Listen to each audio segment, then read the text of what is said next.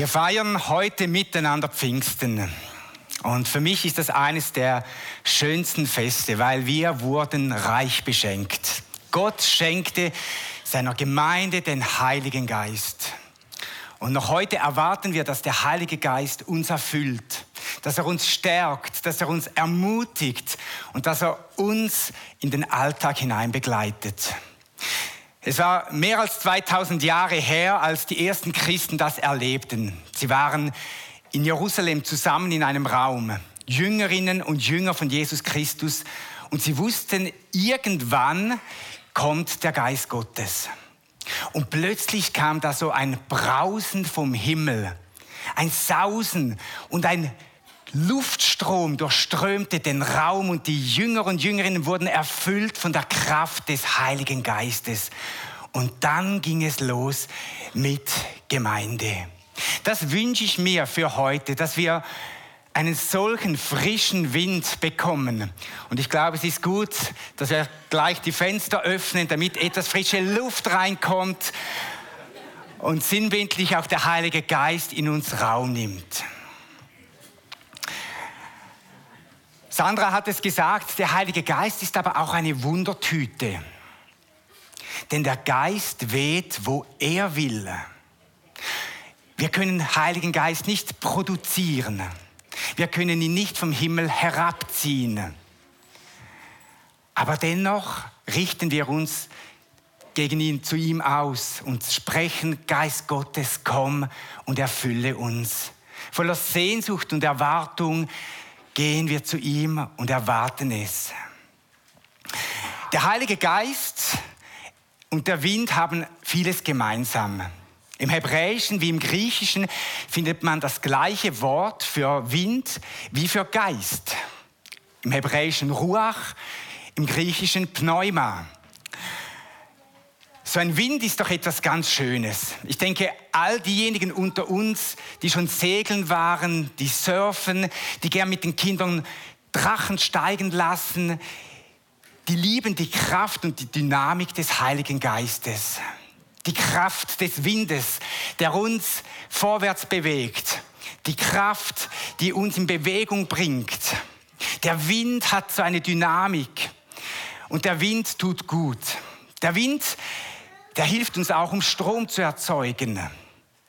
Der Wind, der hilft, dass Leben verbreitet wird, nämlich indem Samen und Pollen in der Natur verstreut werden und im nächsten Jahr sprießt neues Leben. Der Wind ist aber auch etwas Unberechenbares. Man kann ihn nicht festhalten, man kann ihn nicht kontrollieren. Er hat auch so eine Seite, die manchmal unangenehm ist. Vor ein paar Wochen hat mir jemand gesagt, dass diese Person in Griechenland war für einen Segeltörn und sie sagte mir, aufgrund der Flaute war es eher ein Wander, Wanderferien als Segeltörn. Ja, es kann sein, dass wir die Segel setzen, aber der Wind kommt nicht. Es kann sein, dass wir aufs Velo steigen und Richtung Arbeit fahren und anstatt Rückenwind erleben wir Gegenwind. Manchmal bläst uns der Wind frontal ins Gesicht. Oder vielleicht kennt ihr auch Situationen, wo ihr gemütlich am Lagerfeuer sitzt und ihr genießt die Atmosphäre mit den Leuten, aber der Rauch bläst gerade dir ständig ins Gesicht. Man versetzt sich, geht auf die andere Seite des Feuers, aber der Wind dreht und der Rauch bläst einem wieder ins Gesicht. Und man fragt sich, hat dieser Wind und der, das Feuer etwas gegen mich? Der Wind hat Kraft, bringt Leben und Energie, aber er lässt sich nicht kontrollieren und hat sogar auch eine bedrohliche Seite. Dann nämlich, wenn ein Sturm übers Dorf hinwegfegt, Dächer abdeckt, Bäume ausreißt. Der Wind hat beides. Er stiftet Leben, er erhält Leben, er macht Energie, aber er ist auch unberechenbar. Im Alten Testament wird der Heilige Geist auch mit diesem Wind verglichen. Und wie schon angetönt, das Wort Ruach im Hebräischen kann auch mit Wind oder Atem oder Kehle übersetzt werden. Der Heilige Geist ist im Alten Testament nicht so oft aufzufinden. Zwar, wenn man im Buch Genesis ganz am Anfang liest, da begegnet einem schon der Heilige Geist und es heißt, der Geist Gottes schwebte über das Wasser. Aber danach ist es wieder still und man hört lange nicht mehr vom Heiligen Geist. Er ist oft so eine Randerscheinung. Auch ist der Heilige Geist im Alten Testament nicht eine göttliche Person, sondern eher eine Kraft, die von Gott ausgeht die Menschen belebt, Menschen befähigt, Menschen stärkt, begabt, hilft für Leiterschaft oder für spezielle Dienste. Der Geist Gottes, der von Gott ausgehaucht wird und belebt. Im Buch Ezekiel finden wir eine ganz interessante Geschichte, wo das gut veranschaulicht wird. Der Prophet Ezekiel, er hat eine Vision. Gott begegnet ihm in einer Vision und er sieht sich auf einem Feld. Und auf dem Feld sieht er viele Knochen, Gebeine, Skelette rumliegen. Der Tod ist da. Und Gott spricht zum Propheten und sagt, ich möchte Leben schaffen. Ich möchte diese Gebeine neu beleben. Die ganze Vision, das ist ein Sinnbild für den geistlichen Tod des Volkes Israel und Gottes Wunsch, dass das Volk Israel neu belebt wird und neu zum Glauben findet. Und plötzlich sieht der Prophet, wie die Knochen sich da so zusammenrücken, Skelette entstehen, Fleisch und Haut und Zähnen bilden sich an dem Körper und die Menschen sind wieder da aber sie haben noch kein Leben, weil der Geist wurde nicht eingehaucht. Und so spricht Gott zum Propheten Hesekiel, sagt dem Geist Gottes, er soll einhauchen, er soll Leben schaffen. Und wir lesen ein paar Verse in Hesekiel 37, die Verse 5 und 9 bis 10. Da heißt es, so spricht Gott der Herr zu diesen Gebeinen. Seht, ich lasse Geist in euch kommen und ihr werdet leben. Und weiter sprach er zu mir, zum Propheten, Weissage über den Geist, Weissage Mensch und sprich zum Geist. So spricht Gott der Herr, Geist, komm herbei von den vier Winden und hauche diese Getöteten an, damit sie leben. Und ich weissagte, wie er es mir geboten hatte, und der Geist kam in sie und sie wurden lebendig und stellten sich auf ihre Füße. Ein sehr großes Heer. Der Heilige Geist im Alten Testament und insbesondere in dieser Geschichte kommt als kräftiger Wind, der Leben einhaucht, wo der Tod ist. Wenn wir ins Neue Testament weiterlesen, da spüren wir sehr schnell, es ist öfters die Rede vom Geist Gottes. Es wird nicht nur häufiger vom Geist Gottes gesprochen, sondern wir merken auch, er wird genannt ganz in enger, Zusammen in enger Verbindung mit Jesus Christus. Alle Evangelien erzählen eine Geschichte von Jesus Christus, aber sie erläutern auch das Wesen und das Wirken des Heiligen Geistes. Und das sehen wir schon in den ersten Kapiteln. So heißt es zum Beispiel in der Weihnachtsgeschichte in Matthäus 1,18. Mit der Geburt Jesu Christi aber verhielt es sich so. Maria, seine Mutter, war mit Josef verlobt. Noch bevor sie zusammengekommen waren, zeigte sich, dass sie schwanger war vom Heiligen Geist. Das ist eine Textstelle, die uns gut bekannt ist und das löst nicht mehr so viel bei uns aus. Aber wenn man vom Alten Testament her ins Neue Testament gelangt und durch hebräische Augen das liest und spürt, da kommt der Geist Gottes und erzeugt Leben. Erzeugt einen Menschen von Grund auf. Und das ist Jesus Christus. Es geht dann weiter. Lukas 3, 21 bis 22. Es ist die Geschichte rund um die Taufe am Jordan. Es geschah aber, dass sich zusammen mit dem ganzen Volk auch Jesus taufen ließ. Und während er betete, öffnete sich der Himmel und der Heilige Geist kam sichtbar in Gestalt einer Taube auf ihn herab. Jesus stieg ins Wasser, ließ sich taufen vom Johannes den Täufer und danach kommt der Heilige Geist in Form von einer Taube und erfüllt ihn, rüstet ihn zu für den Dienst, befähigt ihn für das, was nun auf Jesus zukommt. Eine enge Verbindung zwischen Jesus und dem Geist Gottes. Und es heißt weiter im Markus 1.8, wieder ist es Johannes der Täufer, der etwas über Jesus sagt damals ich habe euch mit Wasser getauft. Er, und er spricht da von Jesus, aber er wird euch mit dem Heiligen Geist taufen. Johannes sagt, dieser Jesus Christus, ihr habt erlebt, wie er getauft wurde selbst, der Heilige Geist kam auf ihn herab, aber von ihm wird Heiliger Geist ausgehen. Von ihm geht die Kraft des Heiligen Geistes aus und erfüllt Menschen um ihn herum.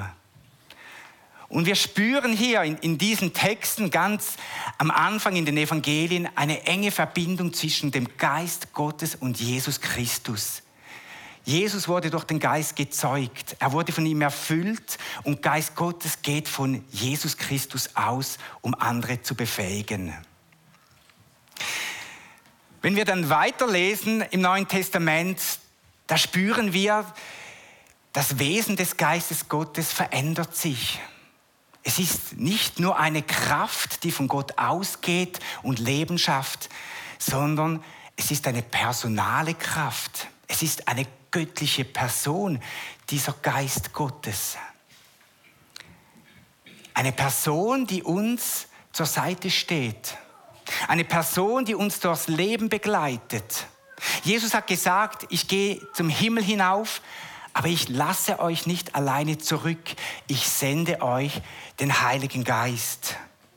Und so heißt es im Johannes 14, 25, der Vater wird euch in meinem Namen den Helfer senden, der an meine Stelle tritt, den Heiligen Geist.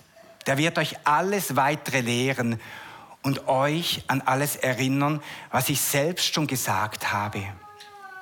Also der Heilige Geist wird plötzlich zu einer Person, die da ist, die in totaler Nähe zu uns steht, uns lehrt in den Worten Jesus, uns leitet, uns erinnert, versucht in uns das Gute hervorzubringen. Und wir sind nicht alleine unterwegs ein riesengroßes Geschenk, das wir seit Pfingsten haben. Wenn wir weiterlesen, dann entdecken wir, dass wir als Nachfolger von Jesus Christus dasselbe erleben, wie Jesus Christus mit dem Geist Gottes erlebt hat. Das, was Jesus erlebte, nämlich Zeugung, Erfüllung und das Geist von ihm ausgeht, das erleben wir Christen auch. So sagt Jesus in Johannes 3, dass wir neu geboren werden müssen, um ewiges Leben zu haben. Wir müssen durch den Geist neu gezeugt werden und geboren werden. Und das passiert, indem wir an Jesus Christus glauben und ihm nachfolgen. Wir Christen, wir werden, wenn wir an Jesus glauben, neu geboren werden, mit dem Heiligen Geist erfüllt. Und das geschah am Pfingsten. Und das geschieht heute, wenn wir uns Jesus Christus zuwenden. Dann kommt der Geist Gottes in unser Leben. Und er bringt Gutes in uns hervor. Der Geist Gottes der arbeitet an uns. Er stärkt unseren Glauben. Er befähigt uns. Er lässt schöne Früchte in uns wachsen. Er gibt uns Geistesgaben, wo wir anderen Menschen dienen können. Die Bibel spricht davon, dass wir zu einem Tempel werden des Heiligen Geistes. So sehr nimmt der Geist Gottes Raum in uns, dass wir zu einem Tempel werden. Und wenn wir uns überlegen im Alten Testament, was der Tempel war, das war der Ort der Anbetung, der Ort der Gottesbegegnung, der Ort, wo, wo man seine Fürbitte tat. Und wir als Gemeinde und jeder von uns ist nun so ein Ort. Man könnte sagen, wir sind so kleine Worship-Center, weil in uns findet Anbetung statt. Bei uns finden Menschen Begegnungen mit Gott, weil der Geist Gottes in uns lebt. Und Jesus sagt sogar in Johannes 7, dass Ströme des lebendigen Wassers von uns ausgehen. Und er meint damit den Heiligen Geist. Also der Heilige Geist bleibt nicht nur in uns, sondern Menschen in unserem Umfeld werden berührt von dieser Kraft des Geistes Gottes. Sie werden bewegt. Es, es, macht etwas mit Menschen in unserem Umfeld, wenn der Geist Gottes in uns wirksam ist. Also ganz ähnlich, wie das Jesus erlebte. Wenn ich so über den Heiligen Geist spreche und, und mir das vor Augen führe, da, dann steigt in mir eine große Sehnsucht und eine riesengroße Erwartung an diesen Geist. Wenn ich weiß, dieser Geist ist Kraft, er schafft Leben, er befähigt, er bringt das Gute hervor. Da habe ich so eine Sehnsucht, dass dieser Geist Raum innimmt in unseren Gemeinden und in meinem persönlichen Leben. Und dass das Menschen in unserem Umfeld spüren, dass sie verändert werden, dass ich verändert werde und dass Menschen in unserem Umfeld verändert werden. Das ist so die eine Seite des Heiligen Geistes. Und ich spreche nur noch über eine andere Facette. Im Alten Testament wird vor allem über den Geist Gottes gesprochen. Also der Begriff Geist Gottes wird verwendet. Und viel weniger der Begriff Heiliger Geist. Er kommt auch vor, zweimal, aber man benutzt die Begrifflichkeit Geist Gottes. Wenn man in den Evangelien weiterliest, liest man plötzlich vom Heiligen Geist. Und auch das sollte einem hebräischen Leser auffallen, weil plötzlich wird da eine, ein anderer Begriff verwendet. Und ich muss euch sagen, mir fiel das das erste Mal in den vergangenen Wochen auf, als ich diese Predigt vorbereitete. Und ich fragte mich, wieso verwendet das Neue Testament den Begriff Heiliger Geist? Ich glaube, Heiliger Geist hat etwas damit zu tun, dass es ein Geist ist der Heiligkeit. Es ist ein göttlicher Geist, ein Geist, der rein ist, der so anders ist als alle anderen Geister in dieser Welt. Nicht vergleichbar, nicht beschreibbar. Wenn wir versuchen, über die Heiligkeit Gottes zu sprechen, da fehlen uns relativ schnell die Worte. Weil es ist etwas, das, das wir nicht begreifen können. Ich, ich stehe sehr schnell an. In der Bibel finden wir aber Geschichten, die versuchen, die Heiligkeit Gottes etwas zu umschreiben und hinzudeuten, was das bedeutet. Moses erlebte die Heiligkeit Gottes. Moses war in der Wüste er war am Schafe herden, eine Herde am Hirten. Und als er so unterwegs war mit den Schafen, sah er den brennenden Busch. Und Gott sprach durch diesen Busch zu ihm. Und relativ schnell wird in dieser Geschichte klar, Mose begegnet der Heiligkeit Gottes. Denn Gott sagt, zieh deine Schuhe aus. Er zieht seine Schuhe aus, er geht zu Boden, er bedeckt sein Haupt, er fürchtet sich. Da, da regt sich nichts mehr in diesem Moses, weil er etwas begegnet, das er noch nie gesehen hat, nämlich der Heiligkeit Gottes. Petrus erlebt das ganz ähnlich mit Jesus. Wir kennen vielleicht die Geschichte des wundersamen Fischzugs. Petrus mit seinen Freunden war fischen auf dem See. Erfolglos kehrten sie zurück ans Land. Jesus gebot ihnen, geht nochmals fischen. Und sie machten einen Riesenfang und zogen die Fische ans Boot. Und Petrus realisiert in diesem Moment etwas, nämlich dass er dem heiligen Gott gegenübersteht. Es geschieht etwas, das er nicht einordnen kann. Er geht an Land, begegnet Jesus, aber er bleibt auf Distanz, geht zu Boden, fürchtet sich und sagt, geh von mir weg, denn ich bin ein sündiger Mensch. Wenn wir der Heiligkeit Gottes begegnen, dann, dann werden wir klein, dann werden wir, gehen wir zu Boden, dann, dann berührt es uns tief im Innersten. Wir werden uns unserer Fehler und unserer Sündhaftigkeit bewusst und wir beginnen Gott anzubeten, wenn wir überhaupt in der Lage dazu sind. Gott ist heilig. Jesus Christus ist heilig und der Geist Gottes ist ein heiliger Geist. Und das bedeutet, er ist manchmal unnahbar. Er ist ein Geist, der manchmal nur auf Distanz kann man ihm begegnen. Es ist ein Geist, der souverän ist, der unberechenbar ist. Ein Geist, der von uns nicht unter Kontrolle gebracht werden kann. Wir hätten gern, dass der Geist Gottes jeden Sonntag kommt und wirkt und weht. Aber der Geist, er weht, wo er will, weil er ist ein souveräner Gott. Und das ist so die Seite des Heiligen Geistes, die mir eher Mühe macht.